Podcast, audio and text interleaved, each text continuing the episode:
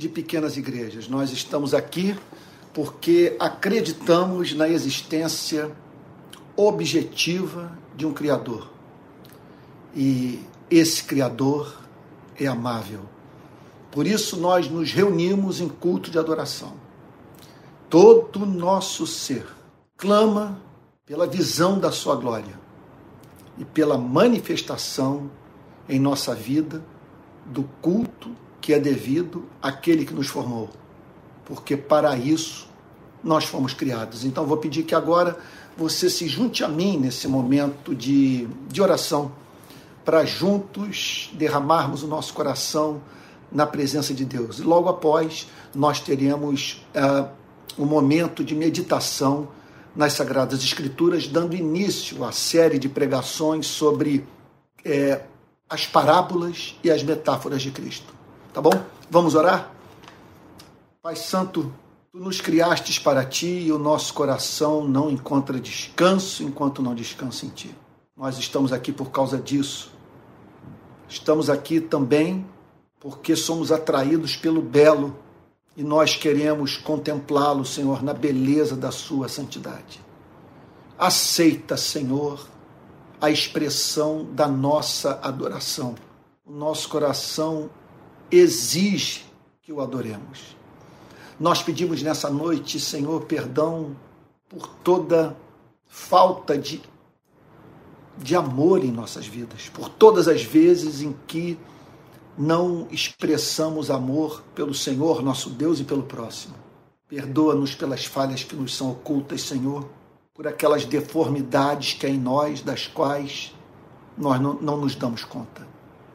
Senhor, nós queremos te dizer que estamos nessa noite voltando para casa, nos arrependendo, Senhor, na esperança de recebermos o teu abraço. Nós queremos, Senhor amado, te agradecer pelas bênçãos recebidas, são inúmeras as manifestações da tua bondade em nossa vida. Não temos de fato como enumerá-las. Por isso nós queremos nesse culto expressar a ti as nossas ações de graças, Senhor. Ó Deus querido, nós rogamos que a partir de agora o Espírito Santo nos auxilie no trabalho de compreensão da verdade e que o Espírito Santo aplique a tua palavra no nosso coração, que sejamos profundamente marcados pela tua verdade. É o que pedimos em nome de Jesus, Senhor, com perdão dos nossos pecados. Amém.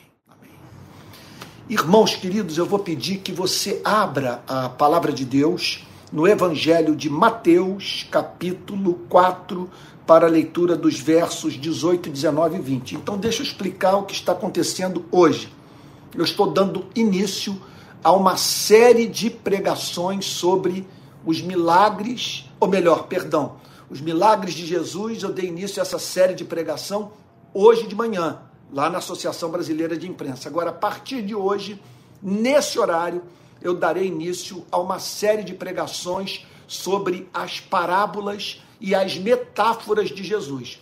Então, o que, que eu vou fazer? eu vou pegar os quatro evangelhos e a partir de Mateus, que é o primeiro livro do Novo Testamento, vou passar um pente fino nos evangelhos, separando todas as passagens bíblicas que apresentam o Senhor Jesus falando por meio de parábolas ou usando linguagem metafórica. E a primeira delas é essa: Jesus se dirigindo aos irmãos Pedro e André.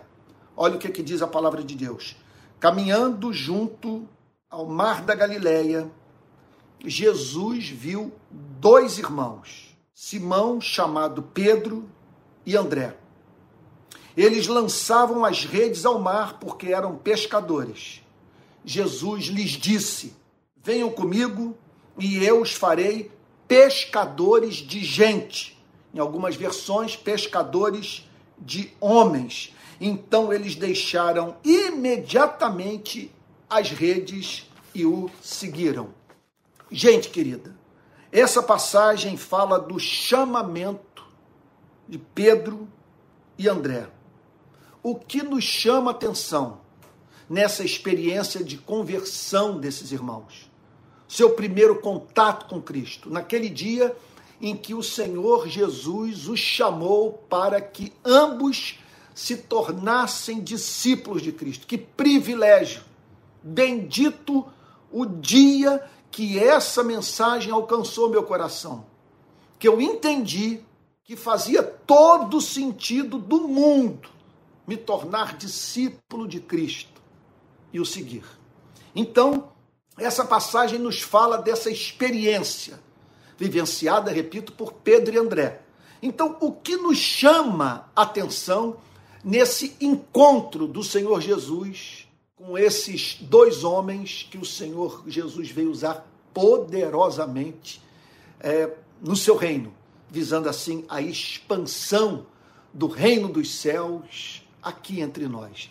Em primeiro lugar, primeiro fato que me chama a atenção é, é, quer dizer, é que Jesus tomou a iniciativa de salvá-los. O texto diz, olha lá, que Jesus, caminhando junto ao mar da Galileia, viu dois irmãos e lhes disse: Venham comigo e eu os farei pescadores de gente.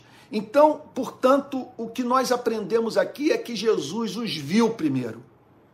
A iniciativa da redenção foi tomada por Cristo. Eles não estavam pensando nisso, não se preocupavam com isso. Havia em seus corações outros interesses.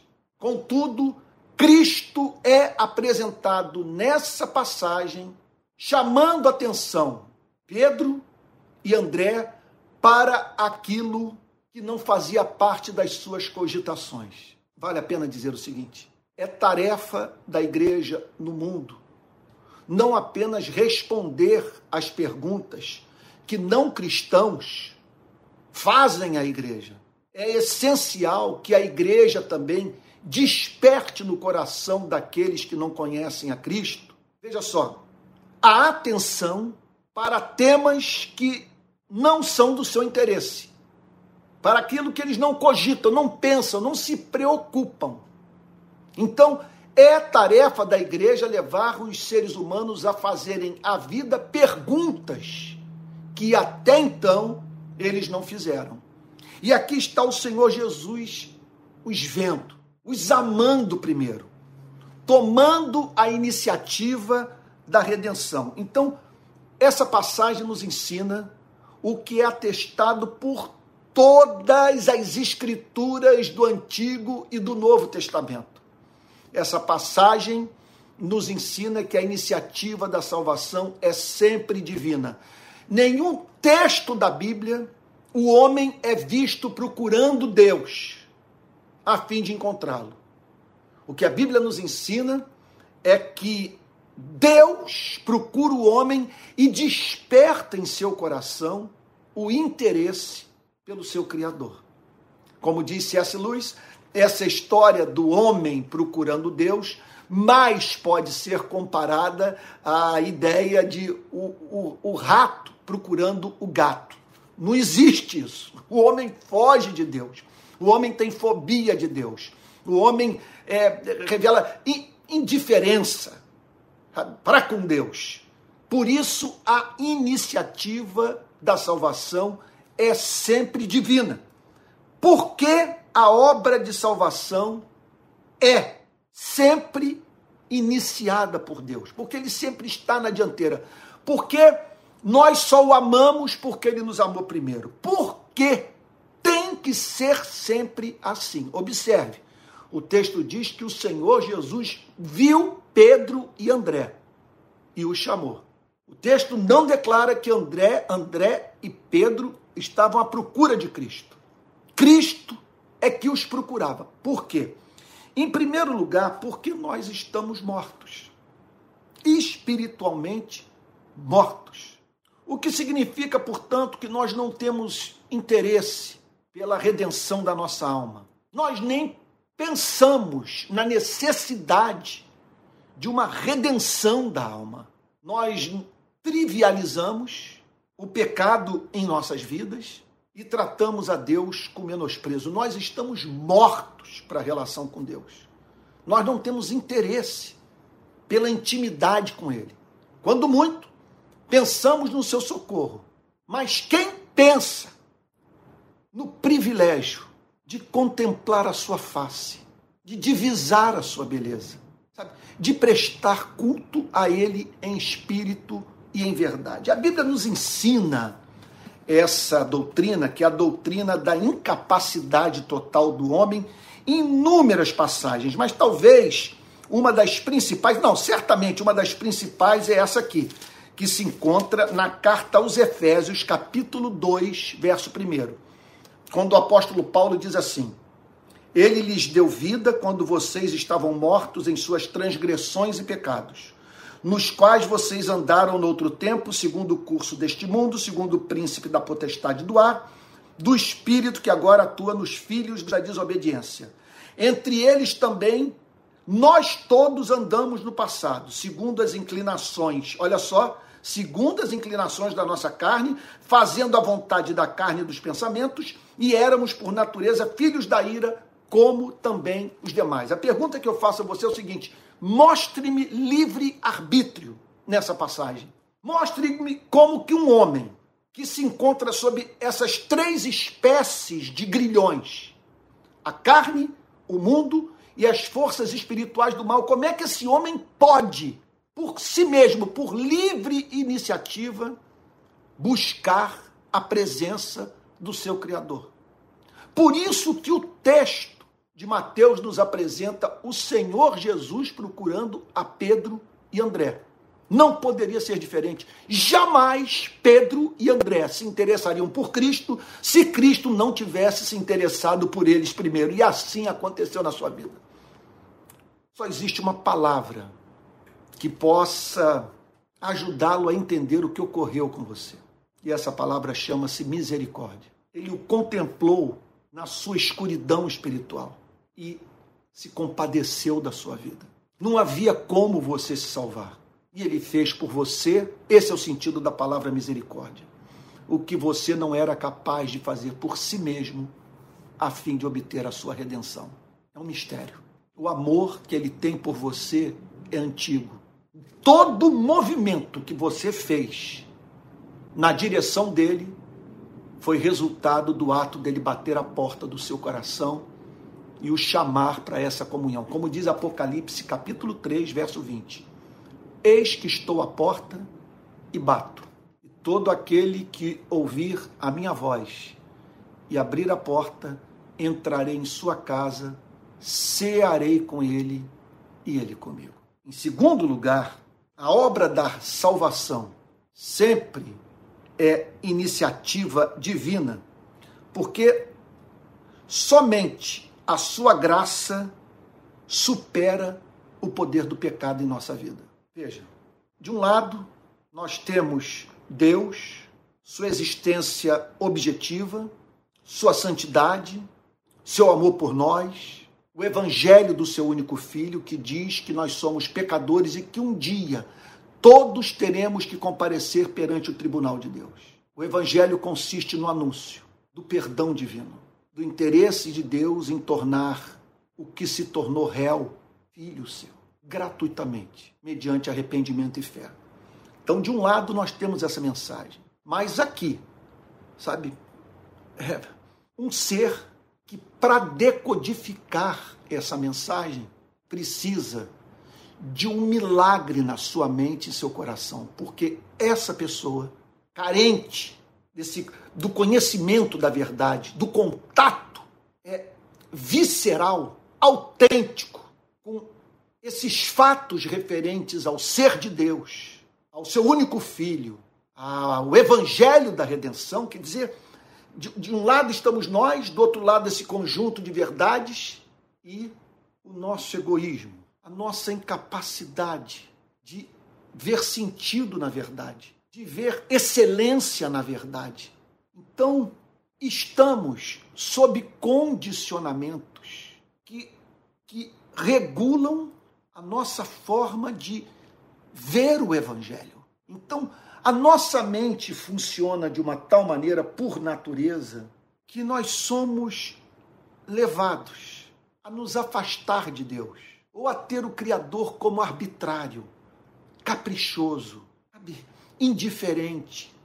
Há uma tendência em nós ou a confundi-lo com um avô celestial, como um ser que está aí para satisfazer os nossos caprichos, ou então, quer dizer, o que nos transforma em seres mimados, que se sentem livres para ser muito maus porque Deus é muito bom, ou então nós o transformamos num diabo, num ser que apavora. Portanto, só a graça de Deus para superar a barreira imposta pelo pecado. Nós precisamos nos livrar desses condicionamentos espirituais que nos impedem de ver excelência em Deus.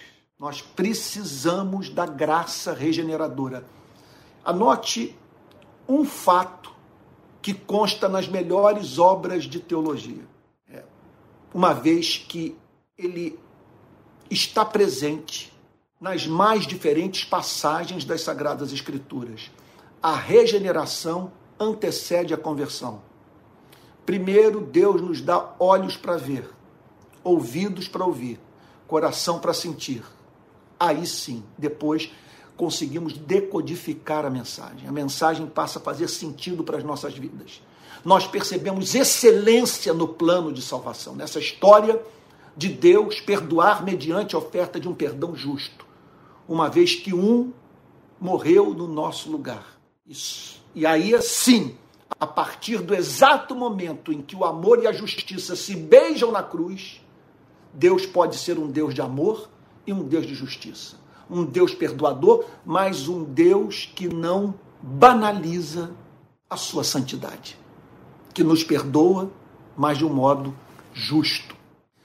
Só conseguimos ver beleza nessa história se a graça de Deus é vencer o poder do pecado em nossa vida.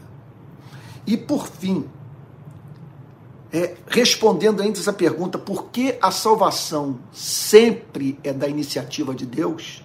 Eu creio que posso dizer, sem medo de estar errado, que isso deve-se ao fato de que Ele ama você. Olha, não me peça para explicar os mistérios dos planos eternos de Deus, da sua eleição, da sua escolha de seres humanos para a redenção. Quando o apóstolo Paulo disse, o apóstolo Pedro disse para Jesus: Tu és o Cristo, filho do Deus vivo. Jesus respondeu: Bem-aventurado és Simão Barjonas, porque não foi carne nem sangue quem revelou a você essas coisas, mas o meu Pai que está nos céus. Portanto, é, a obra da conversão é sempre antecedida pela regeneração, e tal acontece em razão do fato de que esse Deus olhou para você, que foi levado à fé, não me peça para explicar, mas é o que a Bíblia ensina, e se recusou deixar você morrer eternamente. Quando o apóstolo Paulo, na carta aos Gálatas, descreve a sua conversão, ele declara o seguinte: Quando, porém, ao que me amou antes de eu nascer, aprouve revelar seu filho em mim. Porque Jesus estava no mar da Galileia com Pedro e André. Porque Jesus os viu, porque Jesus os procurou, porque Jesus os convidou soberanamente para se tornarem discípulos do Messias que Jesus amava a Pedro e André. Olha, eu não sei se a vida está sendo dura para você, se você, sabe, passou por um quadro de enfermidade grave, tem suas desilusões, suas frustrações, o dinheiro está curto, sua vida profissional não satisfaz. Mas olha, procure ver todo esse sofrimento à luz do fato de que ele o ama. Tal como amou André e Pedro, ele amou você. Em segundo lugar, essa passagem nos ensina outra preciosa lição. A conversão tem como caráter essencial o ato de seguir a Cristo. Olha o que, que o Senhor Jesus diz para, para André e Pedro: Venham comigo e eu os farei pescadores de homens, ou pescadores de gente, ou pescadores de seres humanos. Venham comigo É uma voz que não tem como objetivo prioritário levá-lo a se tornar membro de uma instituição religiosa. O chamado não é nem mesmo para você amar esse livro, embora tudo o que saibamos sobre Jesus Cristo está exclusivamente registrado nesse livro. É um extraordinário meio de graça, um canal mediante o qual a graça de Deus nos atinge, mas a Bíblia é meio, a Bíblia não é fim. A meta não é termos encontro, um encontro com esse livro bendito. A meta é nós encontrarmos o Cristo sobre o qual as sagradas escrituras testemunham. Então, o chamado de Cristo é: venham comigo. Portanto, o cristianismo não pode jamais ser confundido com moralidade. O cristianismo não deve também se resumir ao mero conhecimento intelectual da verdade. O cristianismo, veja, nos chama para mantermos relação íntima com uma pessoa. O cristianismo, e portanto, na fé cristã, tudo é pessoal. Nós não somos chamados para lidar com subjetividades. O cristianismo não fala em, em, em termos de amor, bondade, misericórdia, é, longanimidade. Não! Quando o cristianismo fala sobre essas manifestações do amor, fala sobre as manifestações de um amor presente no coração de um ser infinito pessoal e que nos chama para intimidade com Ele. Nós não podemos nos dar por satisfeitos enquanto não nos virmos em comunhão íntima com Jesus. Não basta conhecer teologia, não basta memorizar os versos das Sagradas Escrituras. É, venham comigo. Eu chamo para vocês se tornarem meus amigos. Para, mediante o contato comigo, vocês conhecerem as minhas entranhas de amor. Eu chamo para intimidade. Essa deve ser a nossa meta. Eu, eu, eu, eu penso que o maior objetivo da sua e da minha vida deve consistir em nós vivermos a experiência da irmã de Lázaro e Marta, Maria, que entrou na casa onde Jesus se encontrava derramou o vaso de alabastro com unguento sobre ele, banhou os pés do Senhor Jesus com suas lágrimas, os enxugou com seus cabelos, a ponto do próprio Cristo ficar comovido e dizer: onde for pregado o evangelho, essa história terá que ser contada, porque o que ela fez por mim foi muito especial. Ali eu vi o ser humano funcionando tal como deve funcionar porque Deus nos chama para amarmos ao Criador com todo o nosso ser, com toda a nossa alma, com toda a nossa força, com todo o nosso coração, com todo o nosso entendimento. E esse deveria ser o grande vetor da nossa vida, a grande meta da nossa existência. Eu pergunto a você: de que vale o ser humano ganhar o mundo inteiro e perder sua alma? De que vale o ser humano ter o privilégio de, de, de cruzar o planeta? de conhecer todos os continentes, de ter contato com o esplendor da criação, mas não ter alma para ver o Criador por trás do que foi criado. De que vale conhecermos até mesmo teologia se nós não sentimos a sua presença? Se nós não temos intimidade com ele, se nós não podemos dizer o que o apóstolo Paulo pode declarar, eu sei em quem tenho crido Estou certo que Ele é poderoso para guardar o meu depósito até o dia final. De que vale ganharmos o mundo inteiro se nós não podemos dizer, como Jó, antes eu te conhecia, apenas de ouvir falar, mas hoje os meus olhos te veem. O cristianismo é, é, é de natureza experimental. Nós fomos chamados para termos intimidade com Cristo. Então, venham comigo. Então, veja, essa voz, meu Deus, eu, eu entro agora numa doutrina das mais difíceis de ser comunicada. É, muitos são chamados, você já leu isso, mas poucos os escolhidos. Então, a mensagem do Evangelho é proclamada e alguns cochilam enquanto ouvem. E ao tomarem conhecimento do conteúdo da mensagem, são levados a dizer: Isso não é coisa do meu interesse. Tenho outras preocupações na vida. Enquanto que, ao mesmo tempo, aquele sol que endureceu o barro amoleceu a cera.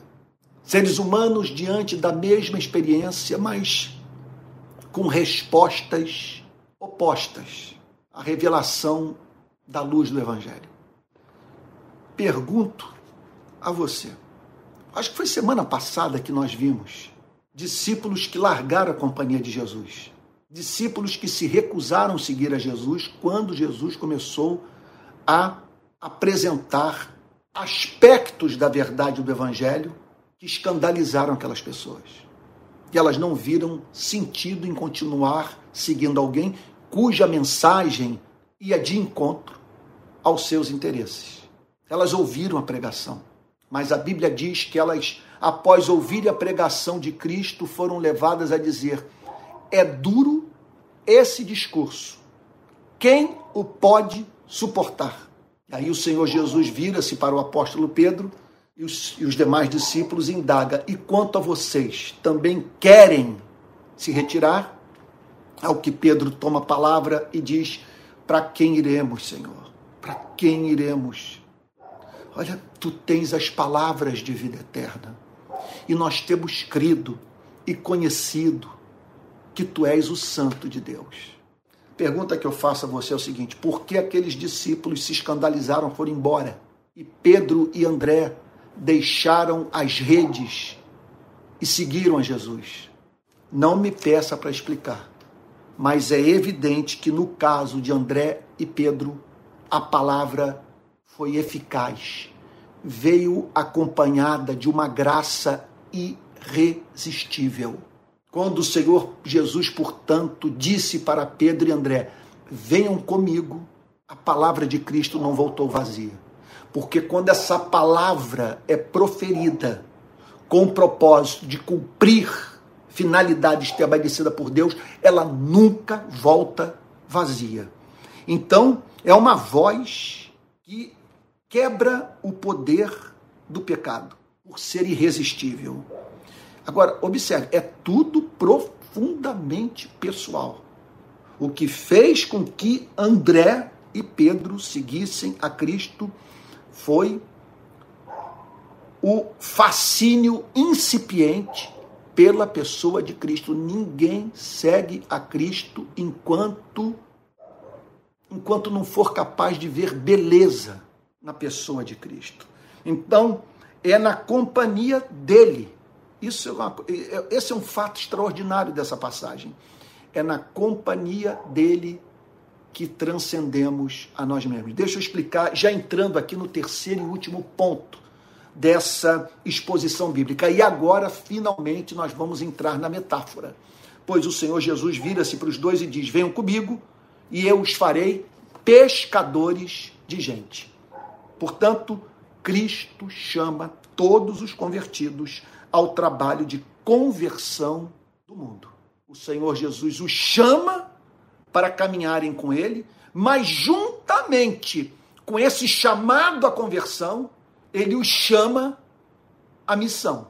Então, veja, há duas espécies de, de vocações. Cristo os chama para a intimidade com ele, para conhecerem o seu amor. Isso é lindo, gente. Jesus chamara você e a mim para sermos amigos dele. Há 40 anos eu provo dessa amizade. Eu não conheço nada mais doce na minha vida do que a intimidade com aquele que me formou. Mas concomitantemente ao chamado para a intimidade, chamado para a conversão, para o caminhar com Cristo, o chamado para o cumprimento de uma missão que só a igreja pode cumprir nesse planeta. É a única instituição do mundo que recebeu da parte de Deus, na verdade eu não estou falando de instituição religiosa, quer dizer, É claro, é claro que quando os cristãos se unem para cultuarem a Deus e passam a pensar, portanto, em termos de levantar recursos financeiros para ajudar as pessoas, há sempre é, uma institucionalização dessa relação. Agora, o que nós podemos dizer com absoluta certeza é que antes dessa missão é, ser da responsabilidade da instituição chamada igreja, trata-se de um chamado que Cristo faz aos cristãos. É, portanto, a apresentação de um sonho do Criador. Porque quando nós nos convertemos, o Criador passa a falar para nós sobre o seu amor pela humanidade. Aí nos chama para nos tornarmos partícipes da sua missão de resgatar vidas humanas, de fazer com que seres humanos passem a saber, na presença de Cristo, quem são, de onde vieram e para onde vão. Então, por que essa metáfora? E eu os tornarei pescadores de gente. O que isso significa? Porque o Senhor Jesus ensinou essa metáfora. Essa metáfora. Em primeiro lugar, porque eles estavam sendo chamados para participar do amor redentor de Cristo pela humanidade. Eu os farei pescadores de gente. No contato comigo, vocês vão passar a se interessar pelos seres humanos. Agora, nesse caso específico, vocês passarão a se interessar pela redenção dos seres humanos. Então, Jesus, nessa passagem, está falando sobre uma espécie definida de amor.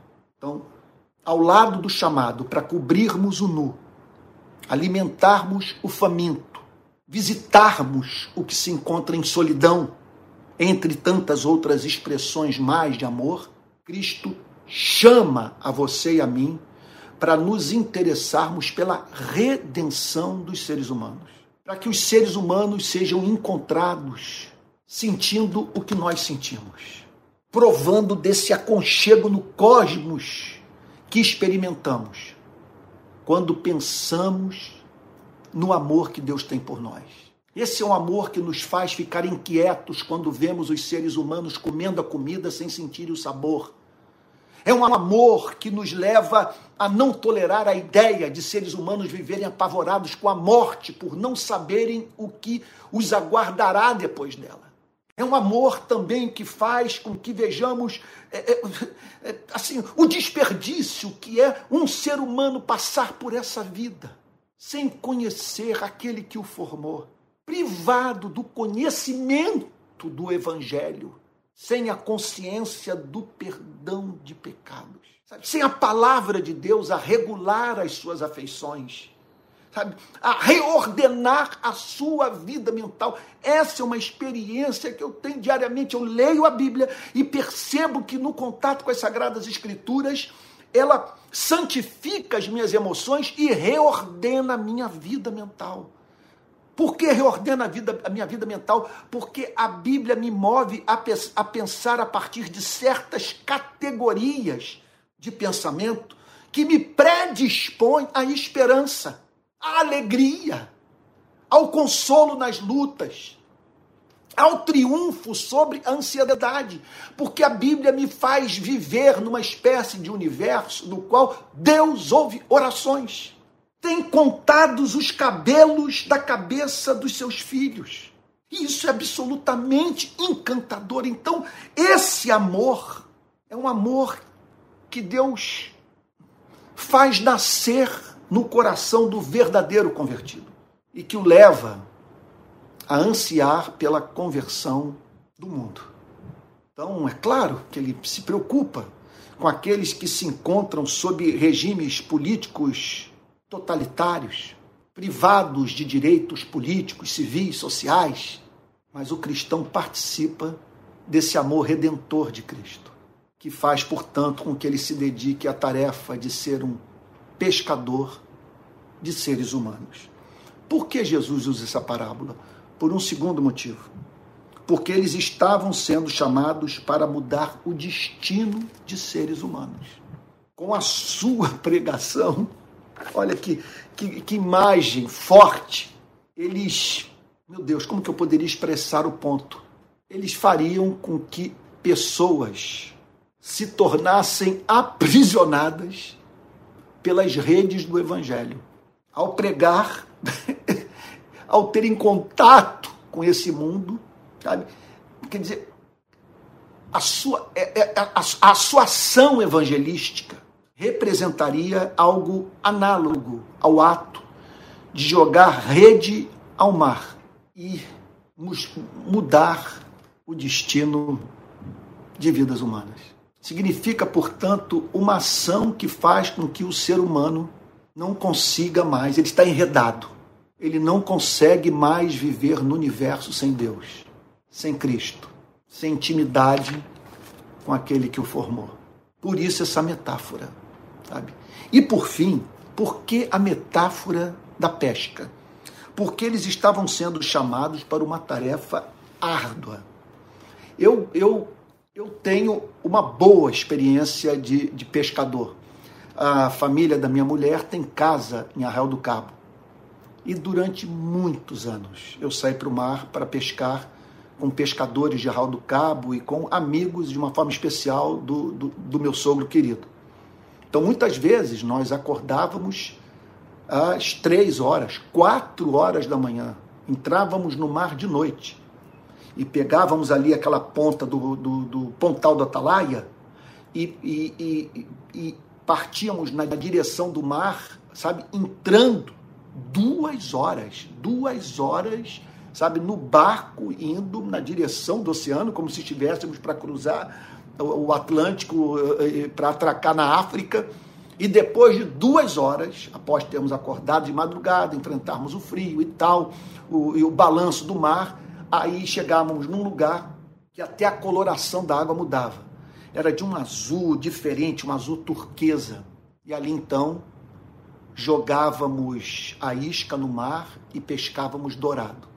Aí a batalha para você tirar o dourado de dentro d'água. Eu me lembro de um amigo meu que ao pegar um dourado de 15 quilos, ele, ele ele, ele cortou a palma da mão inteira. Hoje é um médico oftalmologista aqui de Niterói, meu querido Maurício Ramos.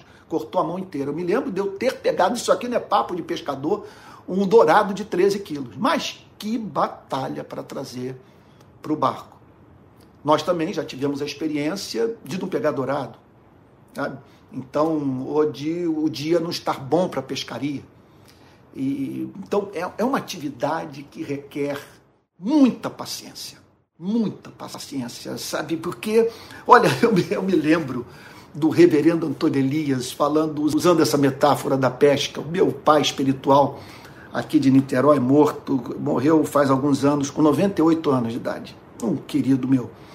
E o reverendo uma vez falou para mim o seguinte, filho, olha só, é, tem peixe que se você botar muito chumbo na linha, você não consegue pescar eles ficam na superfície.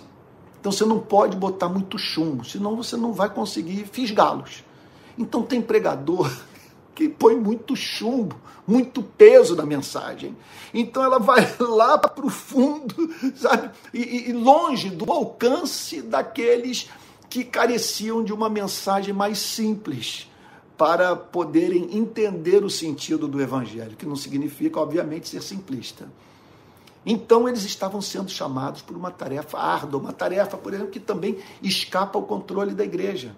Sabe, saber onde pescar, sabe, nem sempre é, é, é, nós conseguimos de antemão ter uma ideia de quem haverá de abraçar o evangelho ou não, ou em que lugar a pescaria será farta ou não. A igreja precisa muito da orientação do Espírito Santo, a fim de que viva a experiência que o apóstolo Pedro, o próprio apóstolo Pedro, foi viver tempos depois, quando após uma noite de pescaria infrutífera, ouviu o Senhor Jesus dizer: lança de novo a rede ao mar sabe? em tal direção, e assim, portanto, ele o fez, e, e portanto, é, nós temos no Novo Testamento a história da pesca maravilhosa, que levou o apóstolo Pedro a olhar para o Senhor Jesus e dizer: arreda-te de mim, porque eu sou pecador. Eu não tenho eu não tenho direito de sendo quem eu sou, de estar na presença de alguém tão santo. Então, por isso, essa metáfora que fala, portanto, sobre os esforços que a, a igreja terá que, que envidar a fim de alcançar os que não conhecem a Cristo. É uma aventura, vai ter que. Não poucos tiveram que literalmente cruzar o oceano e para outros continentes a fim de levar a palavra de Deus para aqueles que jamais ouviram falar de Cristo. Então é uma tarefa árdua e que requer, portanto, muita graça de Deus, a fim de que a igreja se torne partícipe dessa obra de redenção no planeta. Cristo quer alcançar essas pessoas, vamos assim dizer, com a rede do Evangelho. Eu gostaria de concluir essa mensagem fazendo algumas aplicações práticas. Olha, quando eu prego, eu procuro sempre seguir o seguinte roteiro: primeiro, explicar o texto, em seguida, tirar do texto as verdades que estão presentes nele. Em conexão a isso, fazer aplicações práticas dessas verdades contidas no texto. E, por fim, uma conclusão. Então, vamos agora para a aplicação. Na aplicação, eu procuro sempre responder. Eu sempre imagino alguém me ouvindo e perguntando assim: e daí? o que isso tem a dizer, é, é, sabe, sobre a minha vida. Sabe? O que, que eu posso extrair do que você falou, sabe, do ponto de vista da aplicabilidade na minha existência. Então vamos lá. Em primeiro lugar, você pergunta a você, você tem a plena consciência que Cristo o amou primeiro? É, você entende que você só o ama porque ele o amou em primeiro lugar? Você está cônscio do fato de que a iniciativa foi divina. Olha, tem um hino que há muitos anos eu não canto, mas nós cantávamos muito no início dos anos 80, quando eu me tornei cristão. Ele diz assim: A minha alma estava longe do caminho de Deus. Eu era pobre, cego, perdido, pecador. Mas Jesus já transformou minhas trevas em luz desde que ele estendeu sua mão para mim. Quando Jesus estendeu a sua mão, quando ele estendeu sua mão para mim, eu era pobre, cego, perdido, sem Deus, sem Jesus, quando ele estendeu sua mão para mim. Eu gostaria que nessa noite você tomasse consciência do fato de que ele se compadeceu de você. Ele não aceitou a ideia de você perecer sem salvação. Segundo lugar, segunda aplicação prática em forma de pergunta. Você mantém relação pessoal com o cristianismo? Eu não estou perguntando se você lê a Bíblia, se você participa da ceia do Senhor ou se seu nome está no hall de membros de alguma instituição religiosa. A pergunta é se você conhece o Cristo vivo. Se você pode dizer, eu sei em quem tenho crido. Se você pode, como Tomé, que após ter vencido sua crise de dúvida, foi levado a dizer de joelhos: Senhor meu e Deus meu. Você pode dizer, como o apóstolo Paulo, e na, conforme ele declarou na carta aos Gálatas, capítulo 3, verso 20. Vê se, se você pode dizer isso. Logo, já não sou eu quem vive, mas Cristo vive em mim. E esse viver que agora tenho na carne, Vivo pela fé no Filho de Deus que me amou e a si mesmo se entregou por mim. Você já teve uma experiência viva com Jesus? O cristianismo se lhe afigura como uma relação pessoal com Deus? Terceiro lugar, terceira aplicação também em forma de pergunta: você está engajado no trabalho de evangelização do mundo? É bem verdade que algumas pessoas receberam da parte de Deus o chamado para se dedicarem exclusivamente à tarefa de evangelização do mundo. O que é inadmissível, contudo, é que haja cristão que não se preocupe com a redenção daquele que perece sem Cristo. Porque é da natureza humana passar adiante a misericórdia recebida. Você olha para alguém que está passando por um sofrimento ardente e diz o seguinte: Eu já estive ali. Eu sei, sabe, eu conheço a dor excruciante que essa pessoa, excruciante que essa pessoa está experimentando. E eu conheci um médico que resolveu o meu problema, que me apresentou um diagnóstico preciso, que prescreveu o remédio que eu precisava. Eu tenho que dizer isso para ela. Isso acontece conosco quando resolvemos um problema na coluna, uma dor muscular, sabe? Quer dizer, eu, por exemplo, depois que um médico passou um coquetel para mim que melhorou de uma forma extraordinária a minha saúde, eu acabei com as crises anuais de sinusite que eu tinha. Todo mundo que eu encontro, eu falo desse coquetel. Coisa simples, nada sofisticado e tal, sabe? Mas que fez uma diferença. Por exemplo, eu, nem sei se eu deveria estar falando isso, mas eu tenho tomado probiótico já há uns dois ou três anos. Não sei também se isso tem relação com a mudança que houve na minha saúde, mas eu passei a ter uma saúde, mas muito boa, em comparação com os anos que eu vivi sabe, de crises, sabe, uma ou duas por ano de sinusite. E uma sinusite que eu só conseguia curar com antibiótico.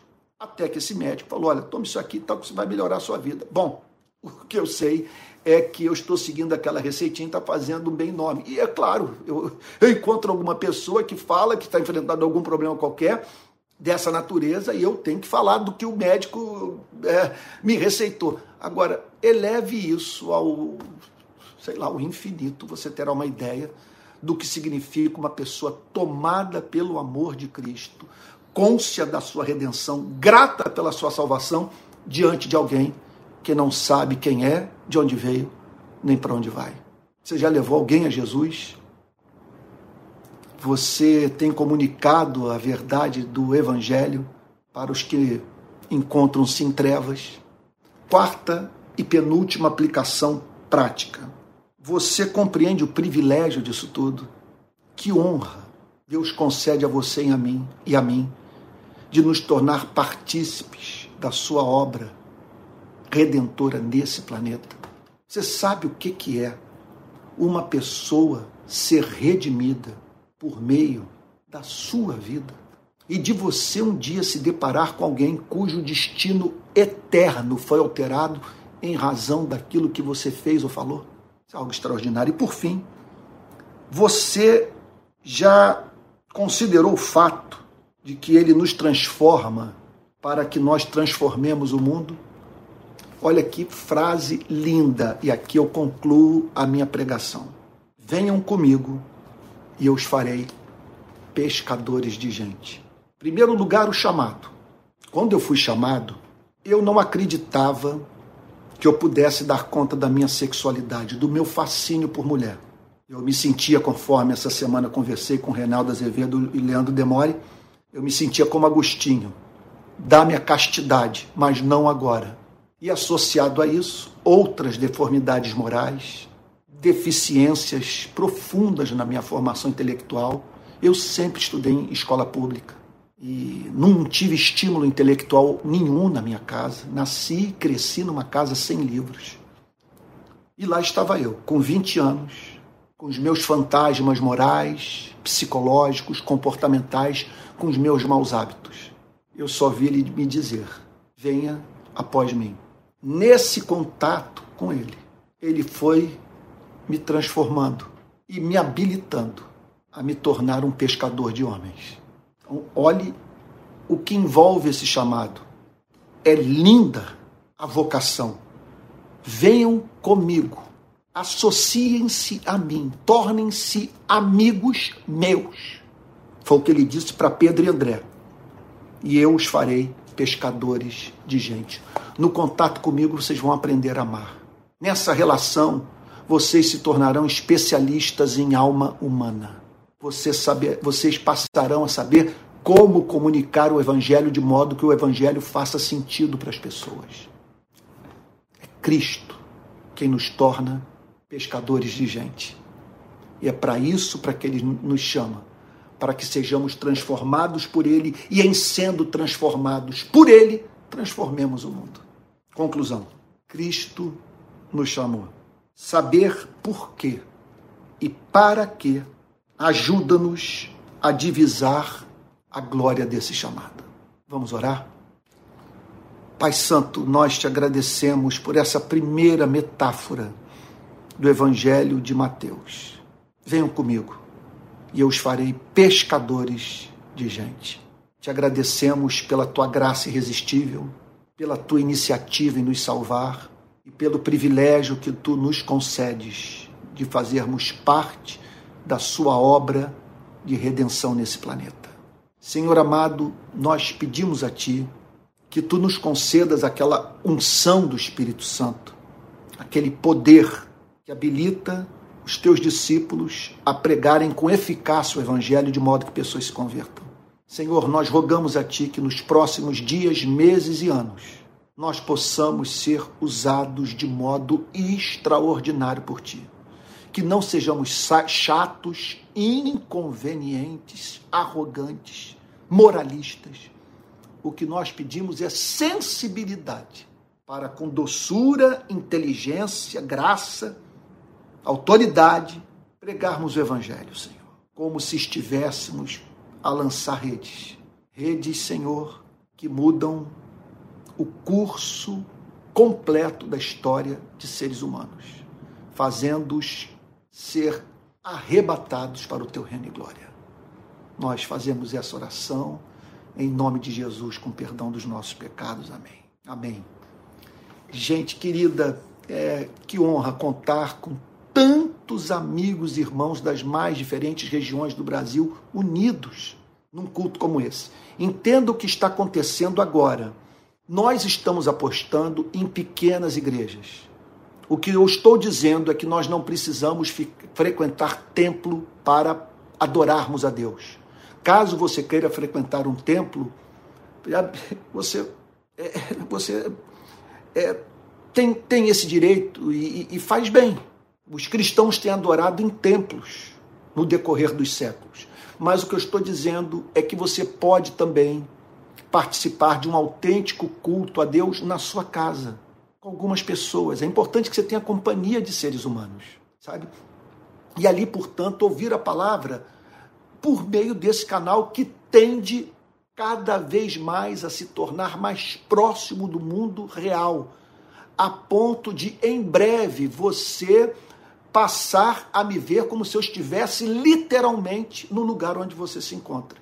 Nós não temos como fugir disso. É uma mudança que houve e a igreja tem que incorporar esse modo de comunicação na sua eclesiologia. Então, nós estamos apostando em igrejas pequenas, de 8, 9, 10 pessoas, 15 pessoas, uma coisa pequena, orgânica sabe? E, e, e onde haja amor, onde as pessoas tenham sua identidade reconhecida.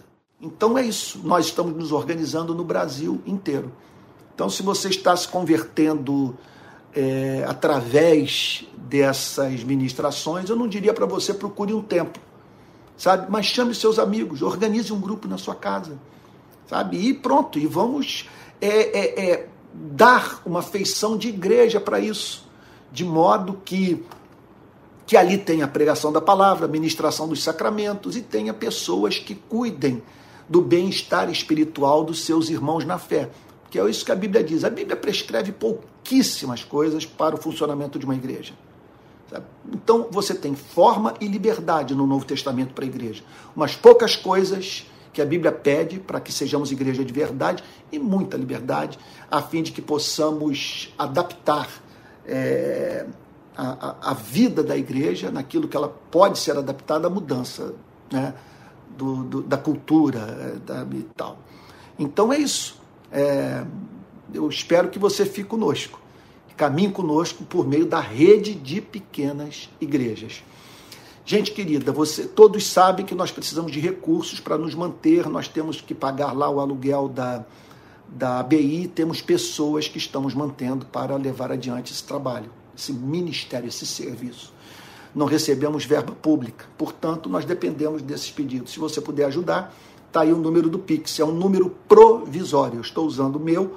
Em breve nós vamos ter um Pix, sabe, da rede de pequenas igrejas, pessoas jurídicas, que nós estamos nesse momento tentando, tentando assim organizar a fim de termos uma conta bancária e aí sim você vai poder fazer uma contribuição no Pix da igreja. Mas por enquanto, infelizmente, esse é o expediente que nós estamos usando. E aí vai o número 864 759-167-49.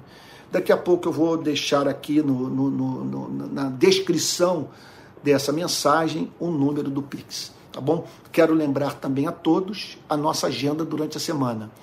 Olha, todo domingo de manhã, culto com transmissão direto do auditório da Associação Brasileira de Imprensa no centro do Rio, 10 da manhã.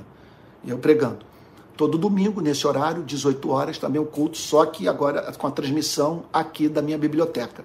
Segunda-feira, eu estou sempre na Igreja Presbiteriana Betânia em Niterói, fazendo aquela série sobre os conflitos de Cristo com as instituições religiosas do seu tempo. Toda segunda-feira, às 8 horas da noite. E na quarta-feira, às 19 horas, ok? Mais um culto da rede de pequenas igrejas nesse formato, sabe? Nesse formato. E, conforme eu disse no início, na abertura desse culto, todo domingo de manhã, série de pregações sobre os milagres e obras sobrenaturais de Cristo.